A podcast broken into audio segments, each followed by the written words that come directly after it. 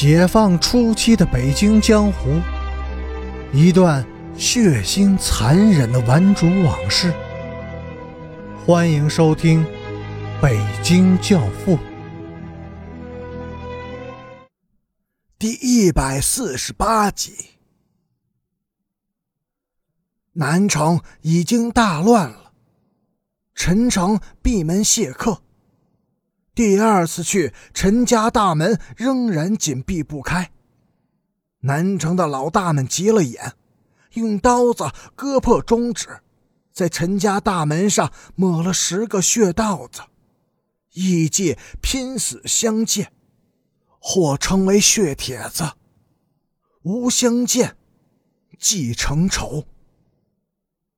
陈诚无奈，派北城的一个顽主到南城去传话。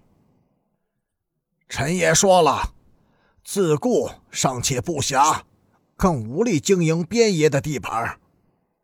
按老规矩，强者为尊，猛者为大，胜者为王。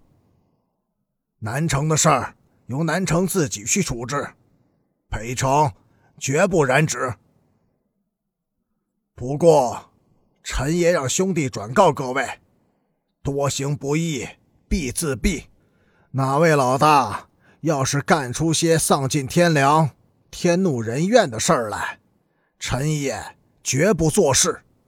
边爷也，边爷的魂还在。哪个王八蛋要是犯了他的忌，哼，那他就算是死定了。一指一下，当夜就开了战。先是八大金刚分成三拨。你撕我咬，打得不可开交。在他们筋疲力尽、损失惨重以后，贺老大、贺二根又突然扑了上来，魂打胡缠，乱成了一团。十几天以后，死的死，伤的伤，老一茬顽主纷纷宣布洗手收山，南城只剩下了力量最强的两个团伙——大金刚。和贺二根，人们都说南城是贺尔根的天下了。贺尔根和大金刚结怨于五年前，为了一个姑娘。当时贺尔根就读小学五年级，是一个十一岁的孩子。贺老大在攻读学校就学，一个周末，他把一个十五六岁的姑娘带回了家。说是叫英子，是自己在攻读学校的同学。英子长得并不漂亮，又黑又瘦，低眉顺眼的，模样和神情都很苦。当晚，英子和贺老大睡到了一张床上。他本来不想留在贺家过夜，谎是要走。贺老大冷笑着拉开屋门说：“ 哼，你走啊。”我看你能去哪儿？英子哭了，像一只无家可归的小猫。赫尔根的父亲，那个旧天桥混出来的老流氓说：“大天黑的，你让他去哪儿呀？来，丫头，跟大爷睡。”赫尔根的姐姐在屋里骂道：“老混蛋！”你想让公安局抓你吃枪子呀？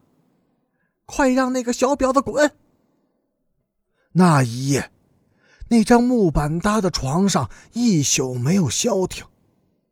英子的哭泣声、哀告声、痛叫声混合着贺老大粗粗的喘息声，使人心慌意乱、胆战心惊。半夜。赫尔根被越来越大的响动声惊醒了，他顺手拉亮了电灯，他看见了两个紧紧挤压在一起的人。哥哥高大粗壮的身躯下是那个又瘦又小、痛苦挣扎着的英子。英子的乱发和眼泪糊了一脸，求助的看着二根。小兔崽子，快关灯！贺老大狠狠地吼着，并狠狠的给了英子一个嘴巴。